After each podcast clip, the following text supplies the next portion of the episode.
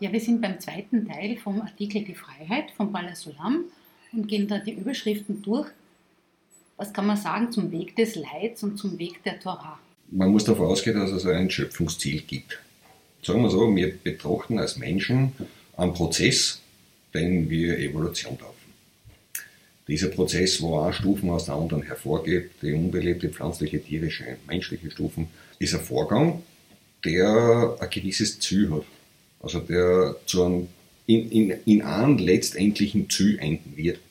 Dieses Ziel ist festgesetzt. Wir sind in dem ganzen Prozess Teile, wir sind wie Zaunräder in, dem, in der ganzen Maschine und haben nicht, nicht viel Möglichkeit, also das Ziel zu verändern. Das Ziel wird in Ordnung sein. Das Ziel wird so sein, dass ein Mensch, dass Menschen Menschen werden. Mhm. Was auch immer das heißt, das müssen wir herausfinden.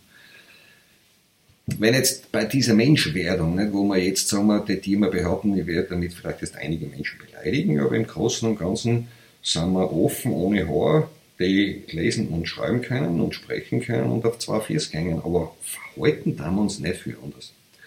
Das heißt, dieser Prozess zur Menschwerdung ist ein Teil dieser Evolution, der letzte Teil der Evolution, und den, der wird vollzogen.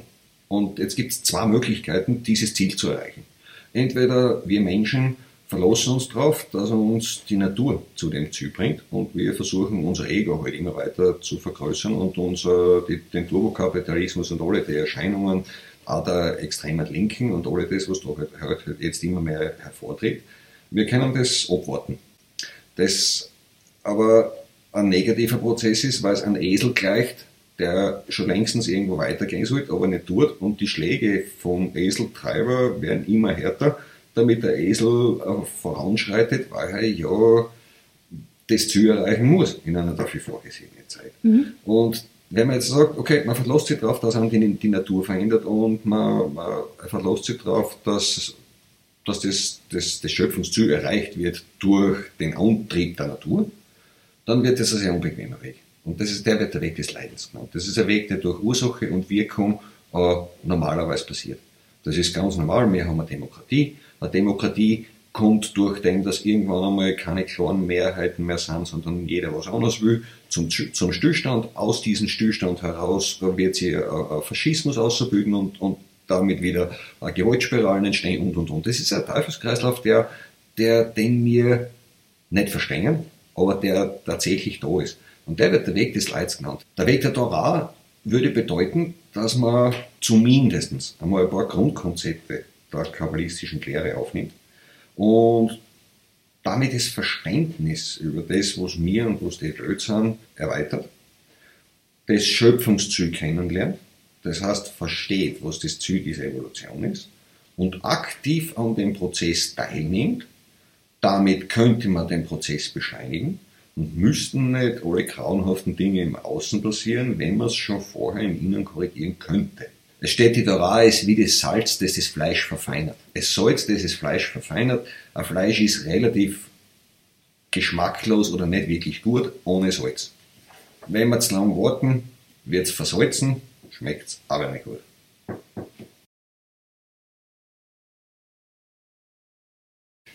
Man darf die Neigungen des Menschen nicht ausreißen, aus einem ganz einfachen Grund, weil er da beschreibt, weil man nicht versteht, was diese Neigung am Ende der Entwicklung für, für ein Konzept ergibt. Nicht?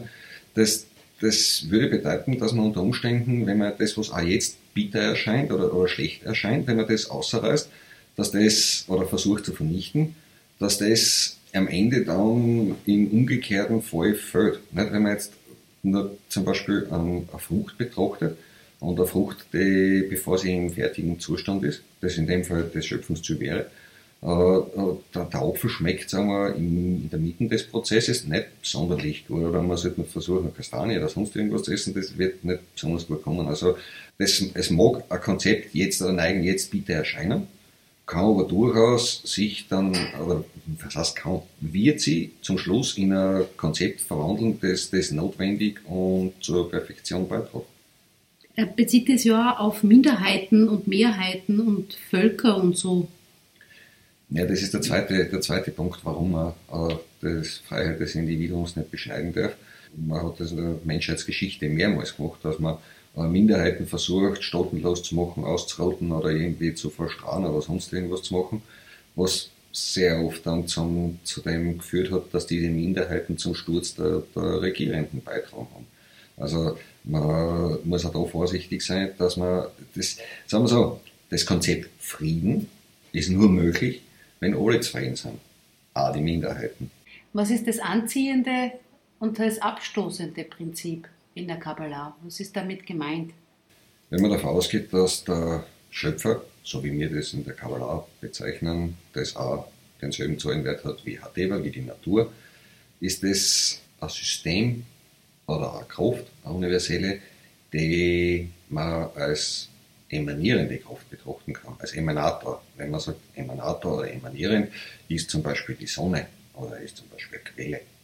Und das, das Bestreben von was Emanierenden ist, Dinge nach außen zu geben. Das, was in den ursprünglich, also in den vier Phasen des direkten Lichts, das man eigentlich auch erlernt, lernt man, dass äh, als allererstes Licht ausgeströmt worden ist, das vom Schöpfer kommt. Und das ausströmende Licht produziert ein Gefäß, das dieses Licht aufnehmen kann. Es hat das Emanierende, das Existierende, hat was geschaffen, was vorher nicht existiert hat, nämlich was, was das Licht aufnehmen kann. Und das heißt Wunsch. Das heißt Wunsch. Was bedeutet es nach der Mehrheit richte dich? Man muss zwei Dinge klar trennen. Man muss den spirituellen Weg und den materiellen physischen Weg in der Welt jetzt einmal klar trennen, was das betrifft. Wenn dort steht, nach der Mehrheit richte dich, dann heißt es, du sollst dort, wo du lebst, aus deiner Gesellschaft nicht hervorstechen. Das heißt, du sollst dich an die Gesetze halten, die dort vorherrschen und dich den Bedingungen, die dort halt die Gesellschaft aufstellt, ganz normal unterwerfen. Es hat keinen Sinn, versuchen, zu versuchen, die Gesellschaft mit irgendwelchen anderen Ideologien zu Fall zu bringen. Weiter in dem Artikel, das hast du nicht vorgelesen, steht nachher, aber im Spirituellen steht Folge dem Individuum. Das ist klar, weil das bezieht sich wieder auf kaufe dir einen Freund und mache dir einen Raff. Und mache dir einen Raff hast, du brauchst einen höheren Zustand, den du anstrebst. Den Zustand präsentieren oder geben tut der, der Lehrer, der ihn wieder übernimmt von seinem Lehrer und der ihn wieder von seinem Lehrer übernimmt. Und so gesehen ist die Ketten der höheren Zustand dann nicht unterbrochen, aber du kannst dort nur diesem Konzept folgen. Nicht? Du kannst nicht, nicht alle Konzepte der Welt aufnehmen und versuchen, irgendwie ein Ziel damit zu erreichen. Wann darf die Gesellschaft dem Individuum die Freiheit nehmen? Wenn jetzt zum Beispiel einer ein Verlangen hat, das im derzeitigen Zustand noch nicht geläutert und noch nicht zu einem fertigen Konzept ausgereift ist, das Verlangen aber der Gesellschaft Leid zufügt, äh, egal Mörder, Diebe, Sexualverbrecher und so weiter, dann hat das Kollektiv natürlich das Recht, diesen Menschen wegzusperren, um das Kollektiv vor Leid zu schützen. Kritik als Ursache für Erfolg, Kritiklosigkeit als Ursache für Rückschritt. Das ist ein schöner Satz, weil man den in der heutigen Zeit wir, wirklich brauchen kann. Wir leben in einer Zeit, wo sehr viele Menschen dem Perfektionismus Wahn unterliegen möglichst keine Fehler machen, ja, Fehler vermeiden und wenn irgendwo ein Fehler aufplattelt wird, dann muss man sich schlecht fühlen, einen anderen verurteilen oder den zur Verantwortung ziehen. Das ist das Dümmste, das die Menschheit jemals anfangen kann. Weil, wie sollst du lernen ohne Fehler? Wenn du keinen Fehler machst, kommst du in einen Zustand, der vollkommen stagniert. Also man sollte sich über jeden Fehler freuen, den Fehler betrachten und basierend auf dem Fehler das verbessern oder ausmerzen. So gesehen ist der Fehler ja ein Geschenk, weil der Fehler ja aufdeckt, wo sie zum Verbessern habe. Also, ich weiß halt nicht, was, was falsch ist daran, dass unser Schulsystem und unser Bildungssystem und das alles den Menschen in eine andere Richtung erzieht, diese Katastrophen. Diese Katastrophen, keiner kann seine Fehler eingestehen oder kann zu seine Fehler stehen, damit fördern wir die Möglichkeit der Entwicklung aus dem Fehler rauszukommen. Und bei der Meinungsvielfalt ist es wahrscheinlich ähnlich, oder? Meinungsvielfalt, äh, ohne Meinungsvielfalt gehen wir unter. Meine, wer wünscht sich eine homogene Gesellschaft? Wer wünscht sich eine homogene Menschheit? Ist es Endziel, dass wir dann alle mit orange Laken und Klotzen rumlaufen? Wahrscheinlich nicht. Äh, ich kann mir nicht vorstellen, dass ein Musikstück, das aus homo einem homogenen Ton besteht, klasse klingt. Oder dass eine Bildheit, das äh, aus einem einzigen Farb besteht, irgendwie interessant ist.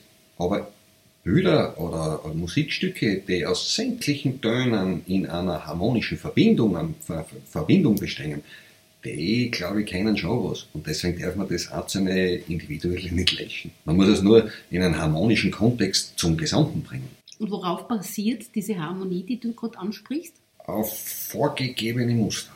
Das sind Muster, die entstanden sind. Man, die, die ganze Welt hat Muster. Man möge sich einen Schneekristall anschauen und sagen, der hat kein Muster.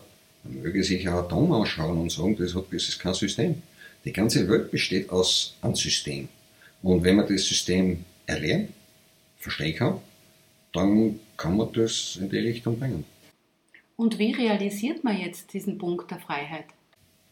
Ist nicht ganz einfach, sagen wir so. Balthasar Alam hat immerhin 23 Seiten dafür braucht, um den Artikel der Freiheit wir, zu beschreiben. Und man sollte sich auch die Mühe nehmen, wenn man interessiert ist an der Freiheit, den Artikel wirklich, wirklich durchstudieren und mehrmals durchzustudieren, weil es ist nicht leicht zu verstehen. Was ich verstanden habe, dass Freiheit erreichbar ist. Aber das zwingend damit zusammenhängt, dass ich außerhalb von meinen Verlangen agieren muss.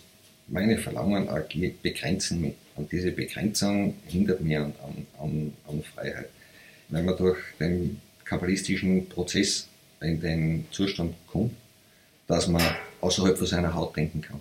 Wenn es mir darum geht, wenn ich mich den Emanierenden angleich. Also wenn ich aufhöre, die Verlangen in mich einzuziehen und die da drinnen zu beerdigen, sondern versuche mich mit den Verlangen oder mit den Befindlichkeiten so viel wie möglich der anderen zu beschäftigen. Das nicht alle ihre materiellen Wünsche, sondern, sondern mit den Wünschen, die sie spirituell voranbringen. Wenn ich mich mit denen beschäftige und versuche, in denen zu leben und das zu dann würde die Begrenztheit aufhören, die würde tatsächlich Freiheit erlangen, weil wenn man vor einem Zustand gegeben würde, dann, der mir das ermöglichen würde, dass ich außerhalb von meiner Haut an die anderen denke und für die anderen denke, wie soll ich sagen, es bestimmt mich dann nicht mehr das, dass ich mich fühlen muss.